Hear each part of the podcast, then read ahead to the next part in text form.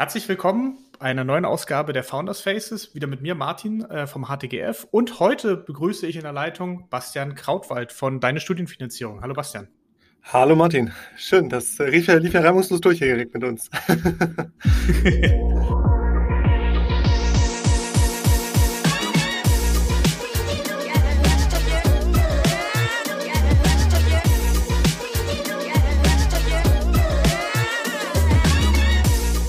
Genau. Wir fangen gleich mal an äh, mit unserem kleinen Kurzfragebogen und hoffen mal, es geht dir heute gut. Äh, wie hast du gestartet? Kaffee oder Tee? Schlimm genug weder noch, ja. Wasser mit Sprudel, das steht ja auch noch vor mir. Ja gut, weder, okay. Weder Kaffee noch ist die gesündeste, ist die gesündeste aller Varianten, selbstverständlich. Am Vormittag, am Vormittag. ähm, was gibt's bei dir sonst? Apple oder I äh, iPhone oder Android? So rum. Apple. Also ja. deutlich das iPhone, ja. Von vorne bis hinten äh, ein, ein Jünger. Ähm, ja, zumindest ein Liebhaber. Jünger müssen wir mal gucken die nächsten Jahre. ja. ähm, in Corona-Zeiten ist Urlaub ja äh, keine so, so leichte Sache. Äh, was planst du dieses Jahr?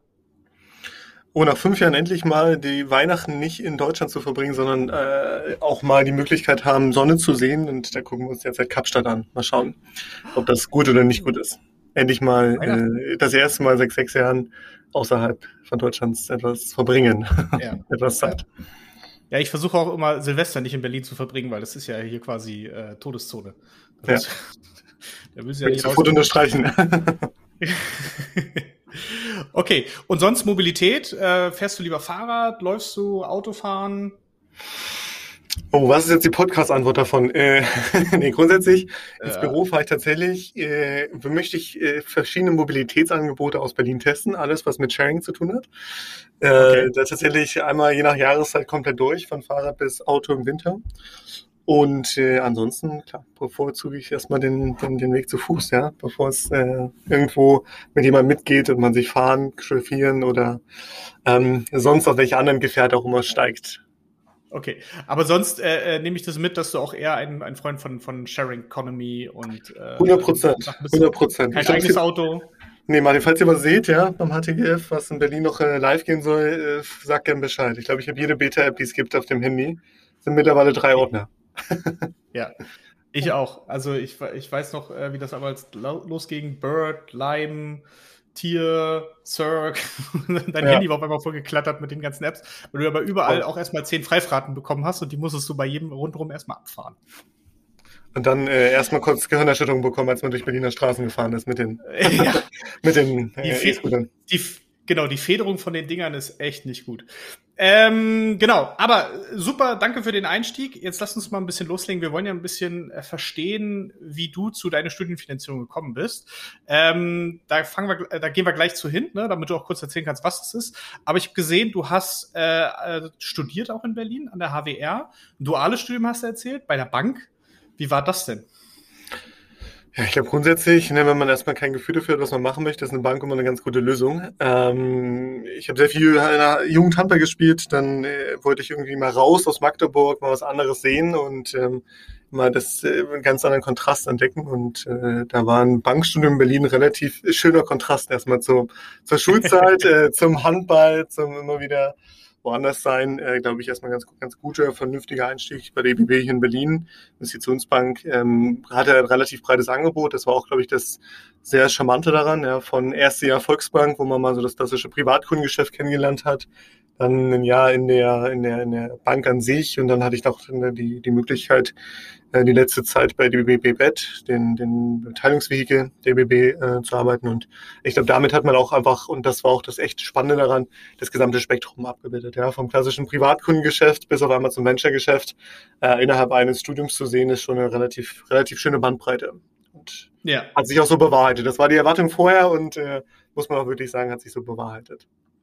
Das glaube ich. Was, was hat mir da am meisten Spaß gemacht? Äh, die Oma mit dem Sparbuch äh, oder der, der oder der Mittelstandsbanker, der 50.000 äh, für eine neue Werkbank haben will? Oder ja, weder noch. Äh, tatsächlich, ja, tatsächlich fing ja die Reise von deiner Studienfinanzierung damals äh, dort an, 2016, ähm, indem ich äh, weder noch gesagt habe, dass mir das Spaß macht, sondern dass ich es als sehr ineffizient empfand, dass ein Kunde für ein, irgendwelches Produkt auch immer Es gibt kein so kompliziertes Retail-Produkt, als dass man das nicht digital empfehlen könnte. Ähm, ich habe damals über 10.000 Regeln einfach mal formuliert, ähm, technische Regeln, wenn jemand gewisses Alter hat ähm, oder gewisse, gewisse Nationalität, gerne verreist, dann passt dieses Kontomodell, diese Versicherung und diese Finanzierungsmöglichkeiten stehen ihnen zur Verfügung. Und da merkst du schon, also es war eine, eine spannende Erfahrung, aber grundsätzlich, was ich, was, worauf ich da probiert habe, vieles auszurichten, ist, einen effizienten Prozess für alle Seiten zu finden, ja. Und ähm, so entstand tatsächlich damals die erste Idee, ähm, mit der ich dann 2017 auch in den Axel Springer Plug and Play Accelerator gekommen bin, unter dem Namen Compio, damals ähm, so einen ganzheitlichen digitalen Bankberater zu schaffen. Und ich glaube, da macht man erstmal ganz klassisch die Fehler. Ähm, und ich möchte jetzt nicht deine, deine Frage ausweiten auf so, wie ging es dann weiter, aber ich meine, da merkt man erstmal auf jeden Fall, dass, es, dass man alle klassischen Fehler macht. Man glaubt, dass das eine schöne, schöne Idee ist, ja, dass man auf einmal den Bankberater ersetzt, den man vorher lernen sollte. Und im nächsten Moment merkt man, dass das eine, eine, eine Idee war und kein richtiges Problem gelöst hat. Ähm, ja, aus Bankensicht vielleicht schon das eine oder andere sehr akut. Ähm, der Kunde hat es noch nicht verstanden und klar, es war auch nicht bezahlbar, kundenakquise-seitig da mehrere hundert Euro für zu bezahlen, dass ein Kunde einen Bankberater digital nutzt. Mhm. So, und mhm. die Kurzantwort darauf ist, was hat mir gefallen? Ich glaube, was äh, die, die, die Erfahrung, die Lernerfahrung, die man so fachlich da bekommen hat, die sind viel spannender gewesen, als äh, letztendlich äh, einer Oma etwas zu empfehlen. Ja, das stimmt. Aber äh, ich meine, das ist ja ganz spannend. Das heißt, du warst, äh, wenn ich das richtig sehe, 2017 bei, bei Plug and Play. Ähm, das war ja noch während des Studiums und auch während deines dualen Studiums. Was hat denn mhm. die Bank dazu gesagt, dass du parallel äh, neben deiner eigentlichen Ausbildung äh, noch gegründet hast? Naja, erstmal hat die Bank gesagt, ich muss meinen normalen Job auf die Kette kriegen. Das ist, glaube ich, mhm. äh, ihr absoluter Fokus. Und, ähm, ja. und that's it. Ja, also es ist dann halt, man hat seinen ganz normalen Tag und dann bin ich 17.30 Uhr ins Büro gefahren zu Axel Springer Plan Play und saß da bis 2, 3 Uhr nachts. Und ähm, dann ging es morgens wieder in der Bank los. Also das heißt, wahrscheinlich ist der Alltag damit entsprechend komplizierter, aber mehr oder minder, äh, ich glaube, es hat jeder das Interesse, dass erstmal die normale Arbeit getätigt ist, auch aus Banksicht. Und ich glaube, da habe ja, ich einen vernünftigen Job gemacht und dann ähm, parallel hat man halt probiert, sein eigenes Standbein zu entwickeln, zu verstehen, zu validieren. Äh, es ist ja eine sehr lange, sehr große Findungsphase erstmal. Ja. Ähm, ich war zu dem Zeitpunkt äh, 21, nee, nicht mal 19 oder 20. So von daher ähm, muss man auch, glaube ich, erstmal viele Dinge von sich selber, für sich selber rausbekommen, vertesten, verproben und das eine oder andere Mal auf die Nase fallen, ja. Und ich glaube, das ja. ist ein ganz normaler Prozess und das ging, glaube ich, parallel ganz gut, aber ähm, auch nur für eine gewisse Zeit.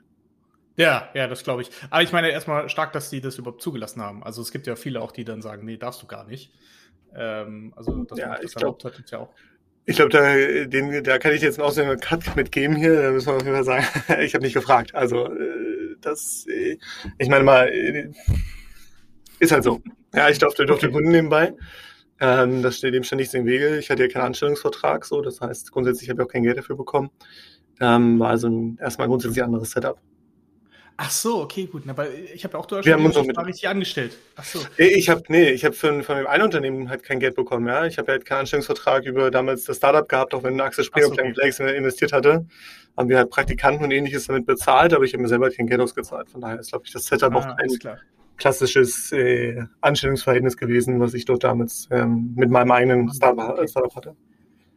Und äh, genau, dann lass uns doch mal weitergehen. Das heißt, du warst dann bei, bei Plug and Play 2017, dann wahrscheinlich bis irgendwann 2018 rein, äh, dann auch im Büro. Wie, wie ist es denn dann weitergegangen? Du hast dann irgendwann das Studium beendet und äh, hat, äh, warst dann in der Gründungsphase noch am Anfang. Ja, also 2017 äh, haben wir halt festgestellt, dass das gar nicht so einfach ist, einen ganz digitalen Bankberater zu bauen.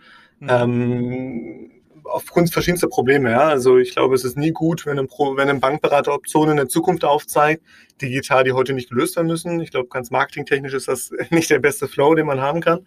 Ja, also dass man sagt, ja, du kannst irgendwann mal in der Zukunft eine, eine Pro, ein Problem mit uns gemeinsam angehen, ist okay, schön, das wollte ich jetzt gar nicht wissen von euch.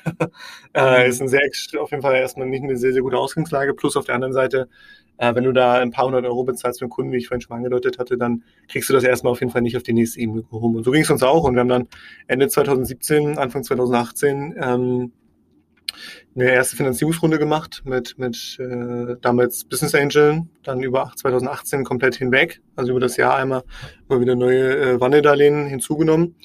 Und ähm, da ist unser andere Biorat hinzugekommen, hat man vorhin schon mal darüber diskutiert, äh, als ja. einer unserer ersten Business Angel. Ähm, wir haben auch sehr viel an der Stelle noch wirklich zu verdanken haben. äh, sehr guter Sparring gewesen. Ähm, Christian Geiser kam damals dann hinzu, Marco Vitor, Oliver Roskopf, also eine ganze Riege an wirklich sehr, sehr erfahrenen äh, Gründern. Und wir haben halt verstanden, okay, die kamen nicht hinzu, weil wir einen digitalen Bankberater bauen wollten, sondern weil wir eingeatmet haben und die Vision bleibt ja trotzdem bestehen. Wir müssen erstmal ein akutes Kundenproblem lösen. Ja? Und das akute Kundenproblem ist, äh, was wir identifiziert haben. Ich habe damals mit über 150 Studenten gesprochen, äh, hatte so ein Spektrum auf der einen Seite, ja, äh, guck mal, das sind alle Möglichkeiten, die ich habe. was wollt ihr denn gerne gelöst haben mit uns und was kann ich euch lösen? Und eigentlich sagt jeder, ja, Finanzierung des Studiums ist das Problem, nicht irgendwie eine, eine Kontoempfehlung. Das ist mir erstmal egal.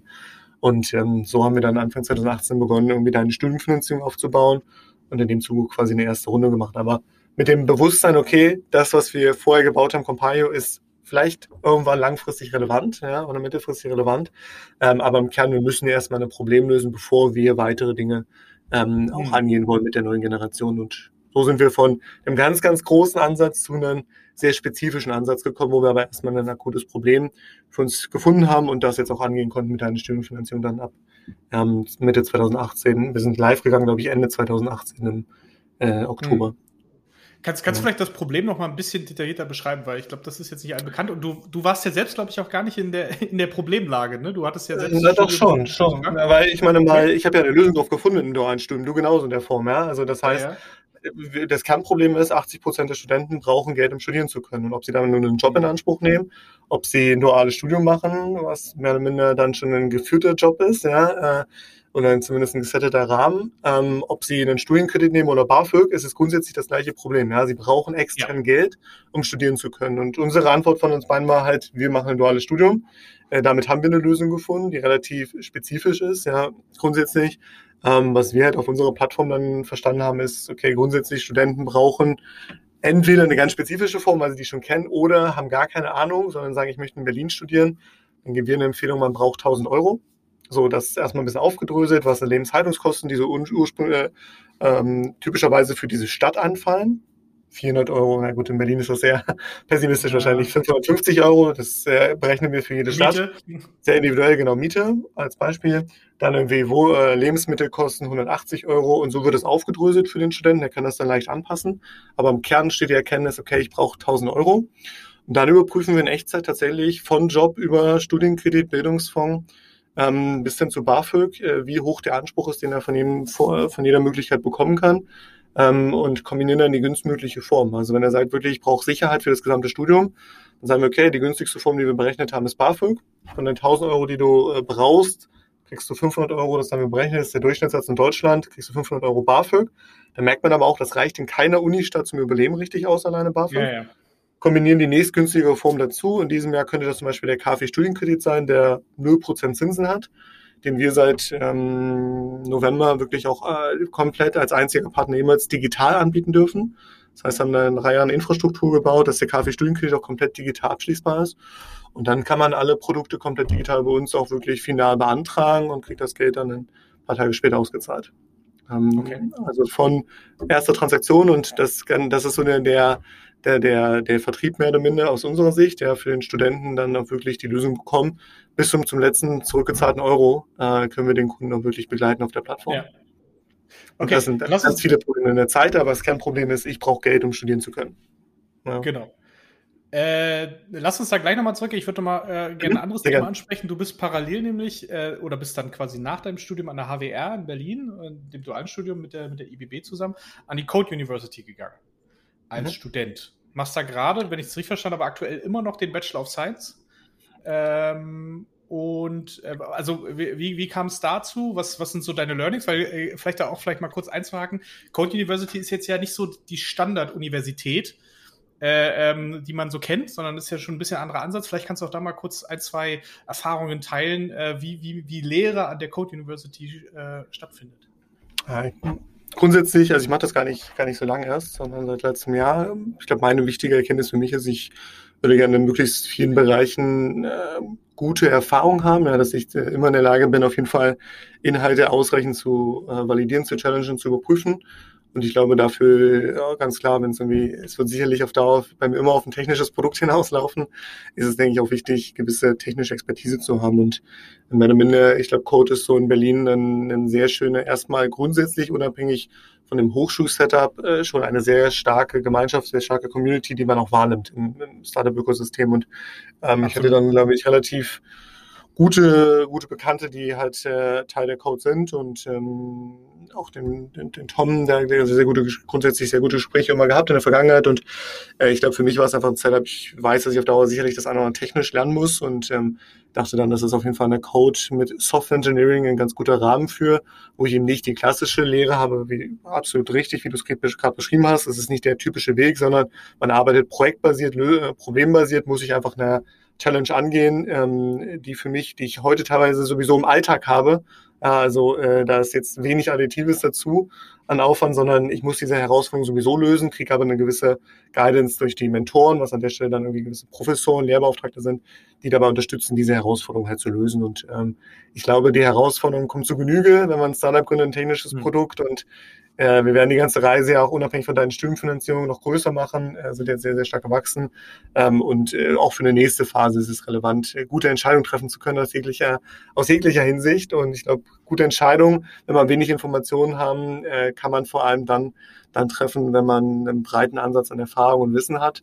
Ähm, und ich glaube, mit 24 probiere ich da Bestmögliche zu tun, dann breites Wissen aufzubauen. Und äh, ich glaube, da ist die Code ein recht guter Rahmen, Challenges zu lösen, die gemeinsam mit den Mentoren dann auch ähm, ja, schneller zu lösen an der anderen Stelle, ähm, vielleicht effizienter zu lösen.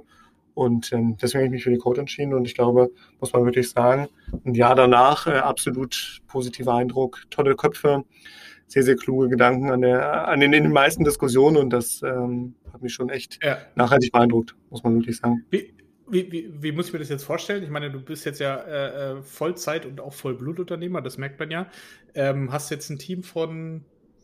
Aktuell sind wir jetzt, äh, na, aktuell, nee, aktuell sind wir 25, aber wir sind wir 25, okay. Von 5 auf 25 jetzt in den letzten drei Monaten gewachsen. Also ist, glaube ich, für, oh, ja. von der Basis her schon ein ganz gutes Wachstum. Ja, äh, ähm, ja, Gratulation, auch die Jenny Bolt gerade von, von der Bitkom geholt als Head of Growth Danke. und auch ein Head of Product, glaube ich, noch eingestellt. Also äh, äh, gut gewachsen in den letzten Monaten. Wie bringst du das denn jetzt unter, unter einem Hut mit den Projekten von der Code? Geht das gerade oder ist das? Ja, also ich glaube, Ist das auch wieder bis 17.30 und dann bis nee. 2.03 Uhr nee. ist? Das, das geht jetzt nicht mehr. Ich glaube, die Zeit ist vorbei. Jetzt ist erstmal auf jeden Fall grundsätzlich immer 100% Fokus auf, wir wollen vorankommen, das Team voranbringen. Und äh, grundsätzlich ist das halt tatsächlich eine Komponente davon. Ja, ich habe genauso, ich brauche genauso Zeiten in der Woche, in denen ich halt nicht nur äh, alles rausposaune, in denen ich eben nicht nur äh, im Team probiere, an äh, Input zu liefern, sondern ich brauche genauso Zeiten, wo ich mir selber Input hole. Und ähm, davon ist die Code halt wirklich auch ein, ein Teil. Ja, also ähm, es kann Lesen sein, es kann diese Herausforderung sein, wo man selber mal auch zumindest sich sehr gut sortieren kann, wo man auch das gewisse Ansätze nochmal hinterfragt, die man so mit dem Team an, äh, angeht. Und für mich ist das tatsächlich Samstag, Sonntag eine ganz gute Möglichkeit, dann auch mal rauszuzoomen, zu filtern, ähm, zu gucken, was äh, wie geht man vor und ist das so der sinnvolle Weg, der effiziente Weg auch in vielerlei Hinsicht? Ne? Muss man eine App alleine bauen? Kann man nicht eine native App, kann man nicht ein Framework nutzen, damit das schneller geht, effizienter geht? Ähm, das sind, glaube ich, Fragestellungen, die man sonst so, wenn man vor sich hinarbeitet, gerade wenn das Team wächst, wo alles immer nur nach vorne gerichtet ist, ich glaube auch einen guten Blick nach hinten liefert, indem man versteht, okay, ja, mal bitte ganz kurz und äh, sortier dich. Ja, okay, naja. Cool. Sehr spannend. Äh, gut, verstanden. Ähm, mich würd, ich würde noch mal gerne zurück in die, in die Anfangszeit von deiner Studienfinanzierung zurückgehen. Ähm, mhm. Wie waren so, so die ersten Kundenkontakte mit Studenten? Also gibt es da irgendwelche Geschichten, wo du, wo du Leuten wirklich die Augen öffnen konntest, wo, wo man dann später berichten konnte, dass die wirklich ihr Studium durch euch überhaupt erst geschafft haben oder, oder äh, äh ja. irgendwie sich das aufbauen könnten? Ja, also ich glaube, da äh, gibt es, und komme ich auch gleich sofort zu, ich meine, wir haben in den letzten äh, paar Monaten über, also über 400 Bewertungen bekommen, die alle tra äh, transparent auf Trustpilot, Google und Co. sichtbar sind. Und da merkt man eine unfassbar hohe Dankbarkeit. Ja, also eine unfassbar hohe Dankbarkeit der Studenten. Und nach der Anekdote, nach der du gerade fragst, die siehst du dort tatsächlich niedergeschrieben von Kunden direkt. Und das ist das Interessante.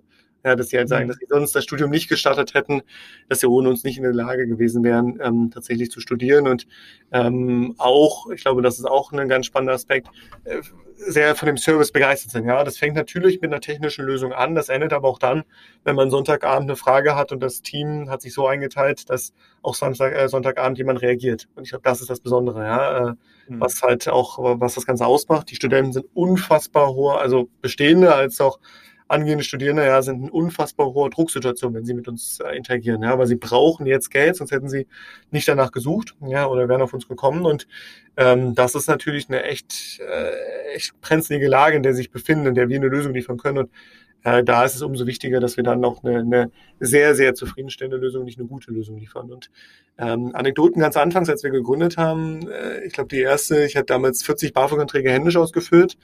Da weiß man auf jeden Fall, wie wenig Spaß das macht äh, und welche Tücken es da in jeglicher Ecke gibt. Aber ähm, grundsätzlich, glaube ich, war mein erster Kunde, den ich selber betreut hat, ähm, nicht deutsche Nationalität, ähm, chinesische Vor- und Nachname und eine echt größere Familie und die musste ich sortieren in einem BAföG-Antrag und äh, alles papierhaft noch, weil es die Plattform gar nicht gab. Wir wollten den Prozess verstehen und wir saßen da tatsächlich drei Nächte lang und haben probiert, jetzt jedes Blatt gemeinsam auszufüllen und ähm, ist ein bisschen die Namen alle zu sortieren, äh, die Pässe und dann die alle nicht die gleichen Nachnamen. Das macht es natürlich auch nicht unbedingt einfacher, wenn die sehr nah beieinander zumindest sind. Und ja. ähm, äh, wir, wir, wir, wir sprechen heute noch tatsächlich, kannte ich nicht, hat uns tatsächlich ähm, eine Anzeige geschaltet in ein, zwei Berliner Gruppen auch, grundsätzlich Facebook-Gruppen zu dem Zeitpunkt 2018 und dachte, hey, hier, wir machen das irgendwie für euch, äh, ganz easy, für tatsächlich einen kleinen Obolus und der hat sich gemeldet und das alles dann damals noch ganz verrückt über Facebook Messenger irgendwie rübergeschickt. Und dann haben wir da, äh, tatsächlich weiß ich gar nicht mehr, über wahrscheinlich Google Hangouts, äh, Tag und Nacht gesessen gefühlt und das probiert durchzugehen. Und der war zum Schluss so glücklich, hat jetzt äh, mittlerweile dritte Jahr in Folge, ich glaube, er ist sogar am Ende des Studiums jetzt, äh, dritte Jahr in Folge seinen BAföG-Antrag mit uns erneuert, äh, noch eine weitere Finanzierungsform in Anspruch genommen und äh, wir haben halt immer dieses, oh krass, wir waren die Ersten, die das beide gemeinsam gemacht haben und ähm, das, wird, das wird für immer bleiben auf jeden Fall, aber äh, grundsätzlich muss man sagen, also bis heute, äh, das, das treibt auch das Team so an, diese hohe Dankbarkeit der Kunden, ja. diese unfassbar hohe Zufriedenheit, dass sie mit uns eine Lösung gefunden haben und auch viele Produkte wirklich nur über uns finden konnten, digital, mit den Kaffeestuhlkredit ja. und das macht schon Spaß. Ich, ich würde sagen, ich glaube, das, das, äh, da geht einem auch immer so ein bisschen das Herz auf, wenn man so eine Voll. Geschichte liest, äh, weil, man, weil man sich dann freut, dass man den Leuten einfach äh, Türen öffnen könnte, die ihnen sonst verschlossen geblieben wären. Ja, voll. Äh, und deswegen äh, danke stell auch dafür. Du fragst nicht nach, stell dir vor, du fragst nicht danach und auf einmal ja. kriegst du wieder so, so eine kleine äh, E-Mail-Benachrichtigung, hey, hast du eine neue Bewertung auf Trustpilot oder auf Google äh, Google Search und kriegen das getriggert, aber äh, siehst du dann halt den Text und denkst so, oh, krass, okay, auf mehr Anzeigen und pff, dann poppt das auf, ne? Und äh, wow, ungefragt gibt es da so, so eine lange, äh, ich glaube, so ein langes positives Kompliment und das sind ja die schönsten, ja, die ungefragten, äh, die man nicht eingefordert hat. Ja, das ist schon echt cool. Äh, was war denn vielleicht noch so zum, zum Abschluss so, eine, so ein, mit die größte Herausforderung, die ihr bei, bei äh, Studienfinanzierung gehabt habt? Also äh, war mal kurz auf knapp. Ich meine, ihr hattet ja ähm, äh, Unterstützung durch Business Angel, ähm, mhm. wart dann aber zwischendurch im Fundraising. Jetzt, jetzt seid ihr gerade äh, eher mit Wachstum beschäftigt. Also was mhm. war, was ist denn so äh, retrospektiv für die letzten dann doch vier Jahre die größte Herausforderung, die du gesehen hast? Mhm. Also grundsätzlich, ich glaube, unterschiedlichen Phasen, wenn wir wirklich vier Jahre oder fünf Jahre sagen seit Start, so ist es erst halt zu verstehen, dass man wirklich ein ganz konkretes Problem lösen muss. Ja, ich glaube, das hat mich unfassbar stark im Nachhinein geprägt, weil ich irgendwie einer Idee hinterhergelaufen bin. So, dann gibt's die zweite Phase, deine Studienfinanzierung, ich glaube, im ersten Moment sich selber zu verstehen, wo man, wie möchte man mit Teammitgliedern umgehen, ähm, wie organisiert man sich selber, was ist wirklich, wie kann man auch wirklich gut priorisieren. Ich glaube, das war so der allererste Teil. Dann sind wir live gegangen.